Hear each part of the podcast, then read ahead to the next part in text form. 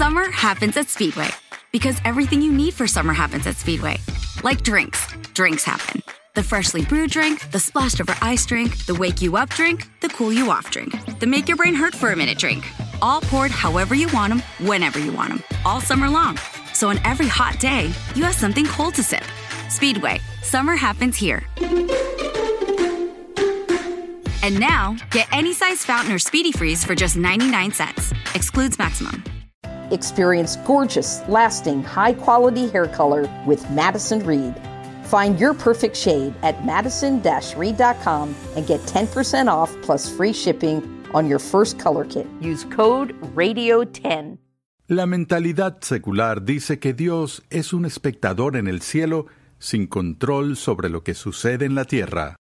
Creo que si hay alguna manera en que la mentalidad secular ha hecho incursiones en la comunidad cristiana es con una cosmovisión que asume que todo lo que sucede por ahí sucede de acuerdo con causas naturales fijas y Dios, si está en algún lugar haciendo algo, está por encima y más allá de todo, y es solo un espectador en el cielo, mirando hacia abajo y tal vez alentándonos y haciéndonos porras, pero no tiene control inmediato sobre lo que sucede aquí. Mientras que los cristianos de la Iglesia de todos los siglos siempre han tenido un sentido agudo de que este es el mundo de nuestro Padre y que los asuntos de los hombres y las naciones en el análisis final están en sus manos.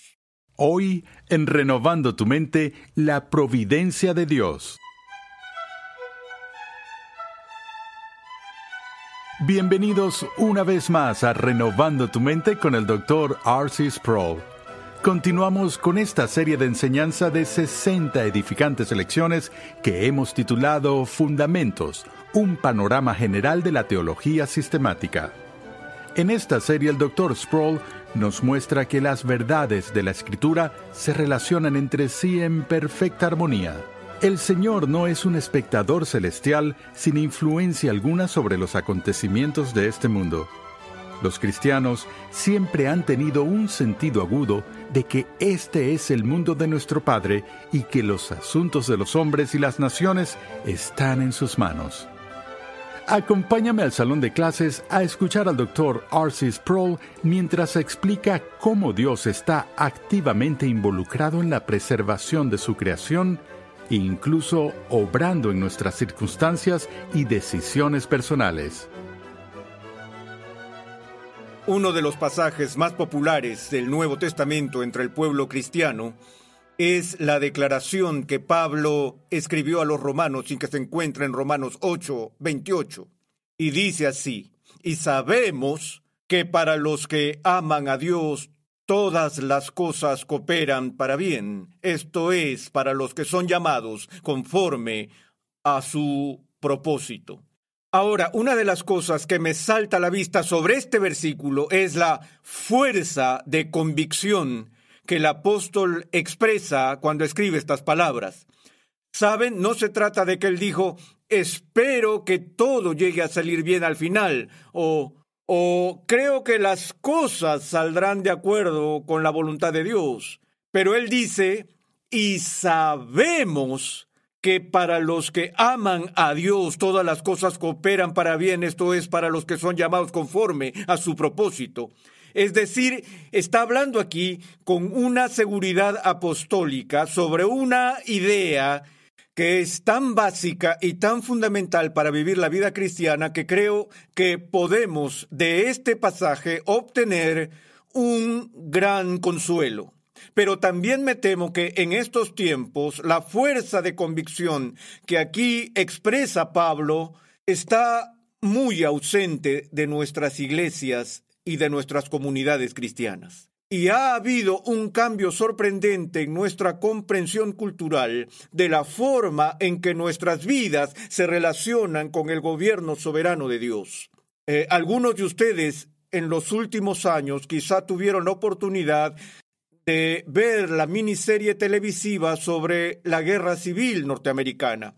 Y uno de los segmentos más conmovedores de esta serie fue cuando el narrador leyó cartas que han sobrevivido de soldados de ambos lados del conflicto en la guerra entre los estados, mientras escribían a casa a sus seres queridos, a sus esposas, a sus madres o padres, en vísperas de una batalla. Y hablaban de sus preocupaciones y de sus temores y sus aprensiones. Y sin embargo decían con frecuencia en estas cartas, pero mi vida está en manos de una buena y benévola providencia, y en sus manos dejo mi propio cuerpo y alma. Hubo un tiempo en que la gente se asentó en Estados Unidos y nombraron una ciudad Providencia, como la ciudad en Rhode Island, pero ¿quién en el mundo haría eso en nuestra cultura hoy en día? Toda la idea de providencia divina casi ha desaparecido de nuestra eh, cultura y eso es algo trágico. Creo que si hay alguna manera en que la mentalidad secular ha hecho incursiones en la comunidad cristiana, es con una cosmovisión que asume que todo lo que sucede por ahí sucede de acuerdo con causas naturales fijas. Y Dios, si está en algún lugar haciendo algo, está por encima y más allá de todo, y es solo un espectador en el cielo, mirando hacia abajo y tal vez alentándonos y haciéndonos porras, pero no tiene control inmediato sobre lo que sucede aquí. Mientras que los cristianos de la Iglesia de todos los siglos siempre han tenido un sentido agudo de que este es el mundo de nuestro Padre y que los asuntos de los hombres y las naciones en el análisis final están en sus manos. Y eso es lo que se expresa aquí en la carta de Pablo a los romanos en Romanos 8:28.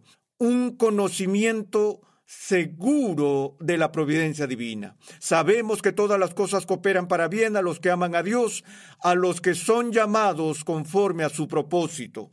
Y de inmediato se traslada de nuevo a esta secuencia de predestinación, porque a los que de antemano conoció también los predestinó a ser hechos conforme a la imagen de su Hijo, para que Él sea el primogénito entre muchos hermanos. Y a los que predestinó a esos también llamó, y a los que llamó a esos también justificó, y a los que justificó a esos también glorificó. Ahora, leí este pasaje adicional aquí para que pudiéramos llegar a la conclusión, porque luego Pablo dice, entonces, ¿qué diremos a esto?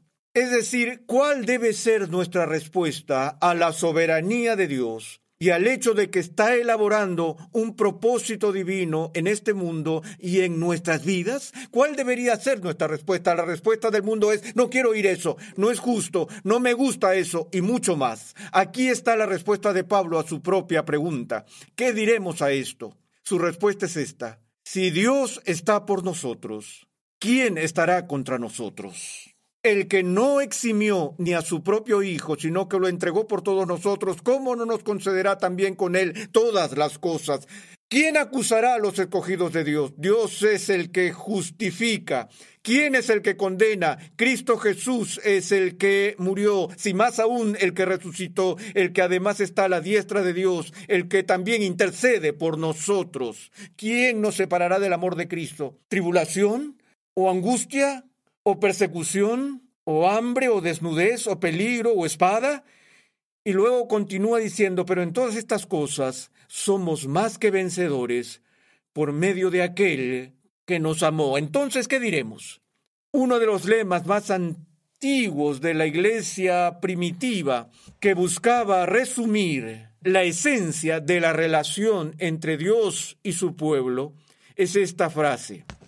Deus pro nobis, Dios por nosotros. De esto se trata la doctrina de la providencia. Se trata de Dios estando presente para su pueblo. ¿Qué diremos a esto? Pablo dice, bueno, lo que debemos decir es, si Dios está por nosotros, ¿quién estará contra nosotros? ¿Y quién nos separará del amor de Cristo? ¿Será una angustia, un peligro? ¿Será la espada? ¿Será la persecución? ¿Será el sufrimiento? ¿Será una enfermedad? ¿Será una dolencia? ¿Será la hostilidad humana? La idea, Él puede hacer que esa lista sea infinita. Y lo que está diciendo es que todos esos aspectos del dolor que tienes que soportar como cristiano en este mundo, no importa cuán intensos sean, no tienen el poder de romper o cortar la relación que tenemos con una providencia amorosa, amable y soberana. Ahora, este concepto de providencia, de nuevo, lo dije cuando hablamos de eso en una charla sobre la predestinación. Hice la mención de mi libro Escogidos por Dios. Dije que esa es una doctrina que es tan densa que requiere más de una conferencia. Diría lo mismo de la providencia, así que escribí un libro sobre eso llamado La mano invisible. Y tenemos varias series que hablan en más detalle sobre la providencia de Dios que lo que puedo hacer hoy en una exposición. Pero a manera de introducción, un panorama general del concepto, demos un vistazo a la palabra providencia. Una vez más, tenemos una palabra formada por un prefijo y una raíz. Y la raíz proviene del latín videre o video, del que obtenemos la palabra video en español. Recordamos la declaración de César, veni, vidi, vici, vine, que vi y conquisté. Y el vi viene de este latín, videre, por lo que el verbo videre significa ver. Por eso llamamos a la televisión video. Y pro video o providencia significa ver de antemano, una visión previa, una previsión. Sin embargo, todavía hacemos una distinción en la teología entre la presencia de Dios y la providencia de Dios porque aunque la palabra providencia significa lo mismo etimológicamente que la palabra presciencia, el concepto cubre teológicamente mucho más terreno que la idea de la presciencia. De hecho, lo más parecido a esta raíz en nuestro idioma es la palabra provisión. Una vez más, ustedes ven en esta palabra española provisión, vemos que claramente se nota ver de antemano. Ahora, ¿qué dice la Biblia sobre la responsabilidad del esposo en la familia? Eh, si un hombre no provee para su propia casa, su propia familia, es peor que un incrédulo. Y así se le da la responsabilidad al esposo de ser el que provee, hace provisiones. Es decir, tiene que saber de antemano que su familia mañana va a necesitar comida, va a necesitar refugio y va a necesitar todos estos elementos esenciales para la vida. A veces malinterpretamos la enseñanza de Jesús en el Sermón del Monte cuando él dice, no os preocupéis, o sea, no pienses en el mañana, o qué comerás mañana, o qué beberás, o lo que te pondrás. Allí nuestro Señor nos está hablando de ansiedad. No debemos asustarnos, no debemos estar nerviosos y preocupados y debemos poner nuestra confianza en el Dios que suplirá nuestras necesidades. Y sin embargo, al mismo tiempo que el Dios en quien debemos confiar encomienda una responsabilidad al jefe de familia de ser proveedor, es decir, considerar mañana y asegurarse de que haya comida y ropa para la familia. De modo que es Él el que provee. Ahora, la primera vez que nos encontramos con la palabra providencia en el Antiguo Testamento está en el capítulo 22 del Génesis, en el relato narrativo de la ofrenda de Isaac sobre el altar por parte de Abraham. Ustedes conocen esa historia de profunda angustia existencial cuando Dios llama a Abraham a tomar a su hijo, a su único hijo, al hijo a quien ama, Isaac, y a llevarlo a esta montaña lejos y allí ofrecerlo como sacrificio a Dios.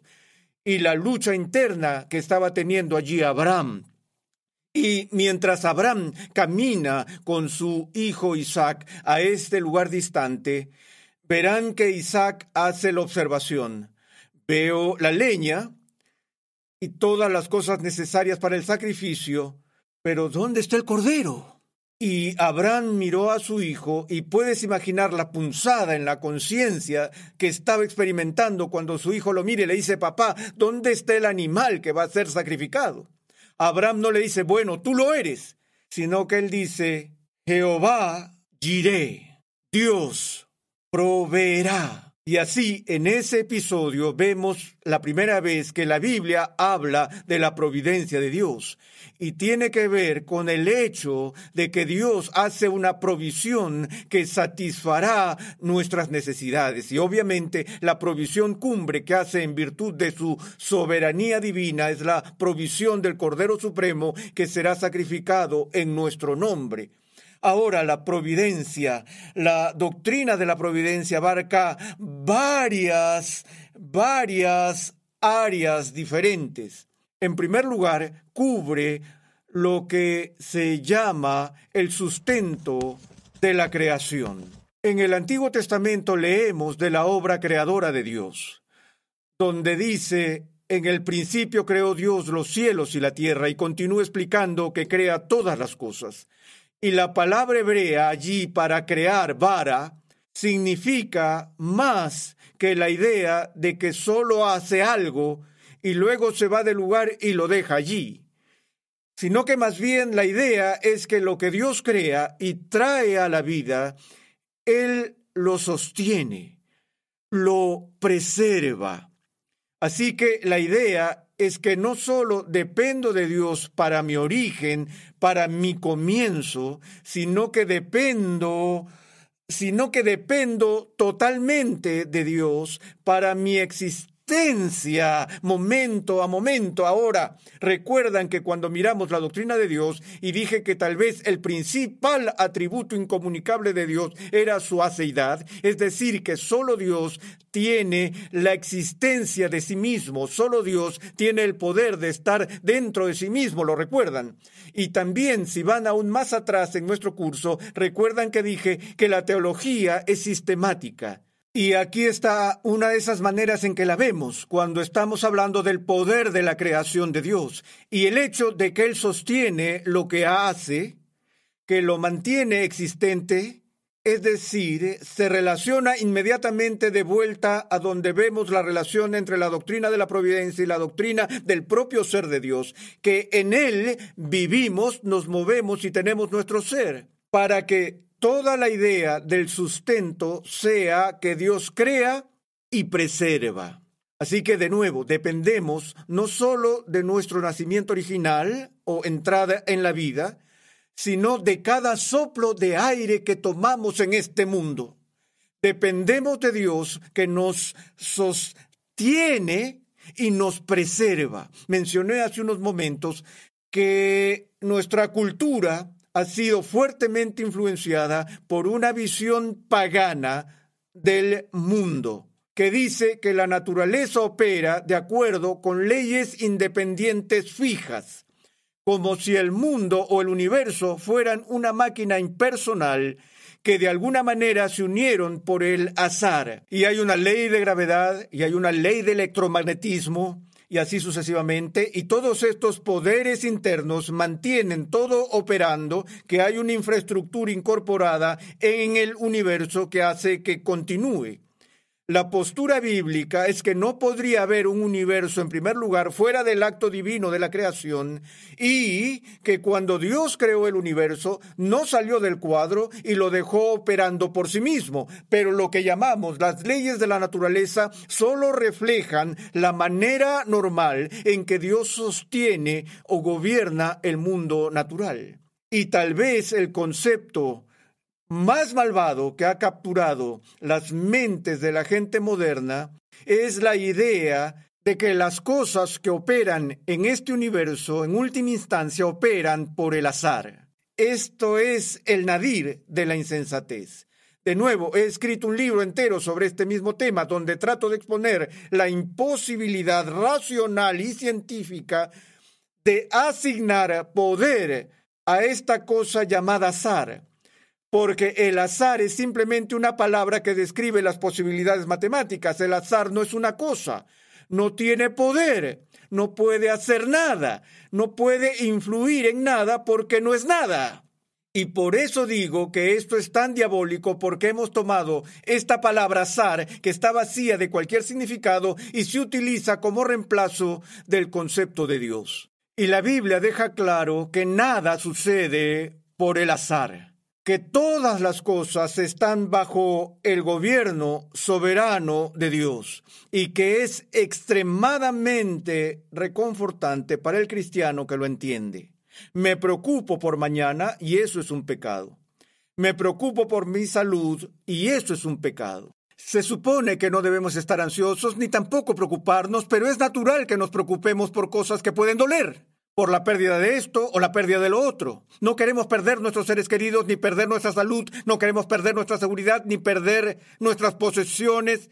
Pero incluso si lo hacemos, la Biblia dice que Dios está obrando todas las cosas para nuestro bien.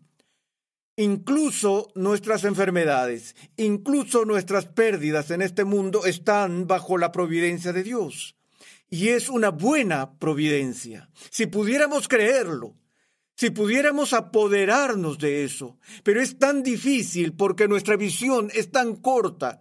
Sentimos el dolor ahora, sentimos la pérdida ahora y no vemos el final desde el principio como Dios lo hace. Y Dios nos dice que los sufrimientos que tenemos que soportar en este mundo no son dignos de ser comparados con la gloria que ha dispuesto para su pueblo en el cielo. Y así el consuelo llega cuando Pablo dice que sabemos por la providencia divina, porque Dios está en control no solo del universo y sus maquinaciones y sus operaciones, sino que es el Señor de la historia. La Biblia dice con respecto a la providencia de Dios, levanta reinos, los derriba, y el estado en la vida que disfrutamos tiene que ver en el análisis final con lo que Dios en su providencia ha ordenado para nosotros. Nuestras vidas están en sus manos, nuestras vocaciones están en sus manos, nuestra prosperidad o nuestra humillación, todas esas cosas están gobernadas por Él y están gobernadas por su sabiduría y por su bondad. Ahora, finalmente, con respecto a la providencia, esta es tal vez la parte más difícil de esta doctrina, la cual llamamos concurrencia, donde en un sentido tenemos que decir que todo lo que sucede en este mundo, incluso nuestro pecado, en cierto sentido, es la voluntad de Dios.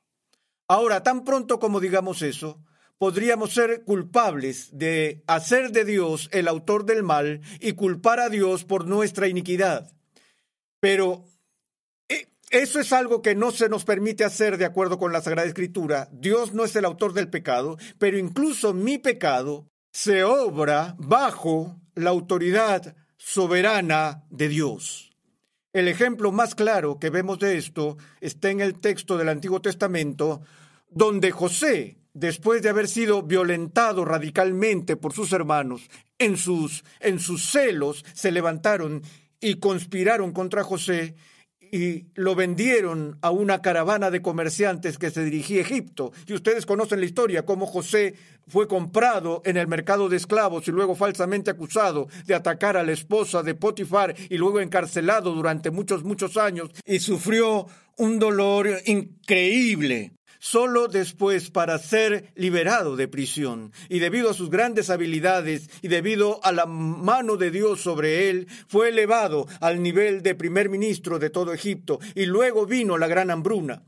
Y mientras tanto, en casa, los hijos de Jacob se morían de hambre, y Jacob envió a sus hijos a Egipto a ver si podían obtener algo de socorro para atraer y salvarlos de la hambruna.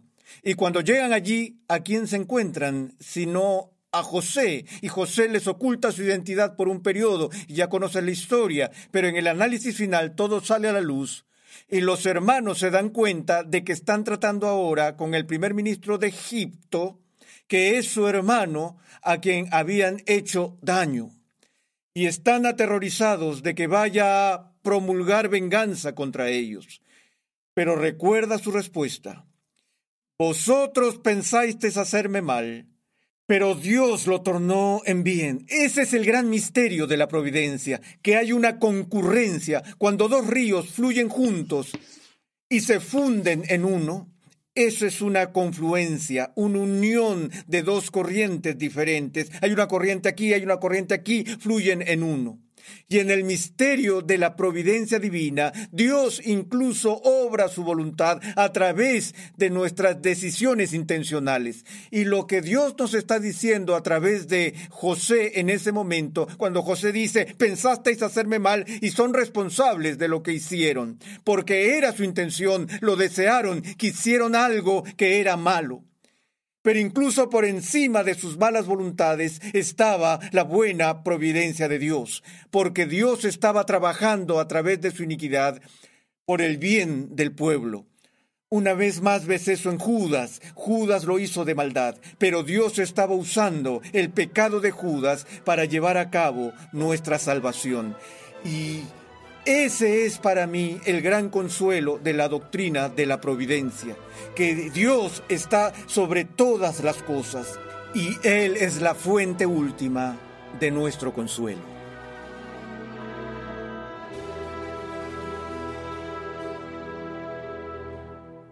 Estás en sintonía de Renovando tu Mente con el Dr. Arcis Sproul. Te invitamos a visitar nuestra página web renovandotumente.org, donde podrás solicitar gratuitamente la guía de estudio de esta nueva serie. La Biblia de Estudio de la Reforma cuenta con más de un millón de palabras de explicaciones versículo por versículo y temáticas con la colaboración de 75 distinguidos pastores y teólogos de alrededor del mundo liderados por el Dr. R.C. Sproul.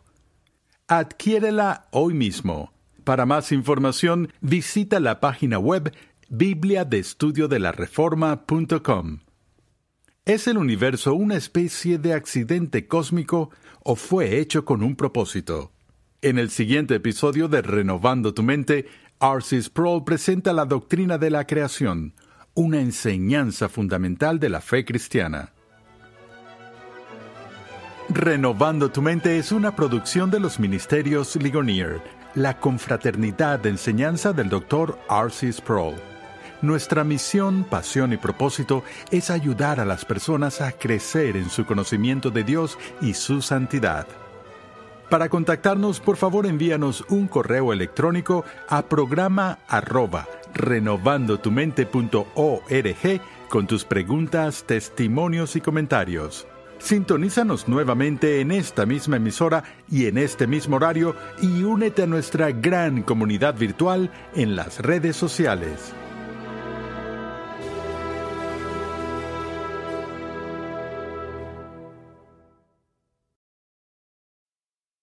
If you have loved ones that rely on your income, you need life insurance. But finding the best quote shouldn't take a lifetime. With Policy Genius, you could save 50% or more by comparing quotes from America's top insurers. First, head to policygenius.com. In minutes, Policy Genius will compare prices starting at as little as $1 a day. You might even be eligible to fast track your coverage with a no exam policy. Once you apply, the Policy Genius team handles all the paperwork and red tape. If you have any questions, their team of licensed independent experts is on hand to help. In fact, Policy Genius's award winning service has a five star rating across thousands of reviews on Trustpilot and Google. Make today the day you cross life insurance off your list and get protection for your loved ones. You could save 50% or more by comparing quotes. To get covered, head to policygenius.com today. Experience gorgeous, lasting, high quality hair color with Madison Reed. Find your perfect shade at madison-reed.com and get 10% off plus free shipping on your first color kit. Use code RADIO10.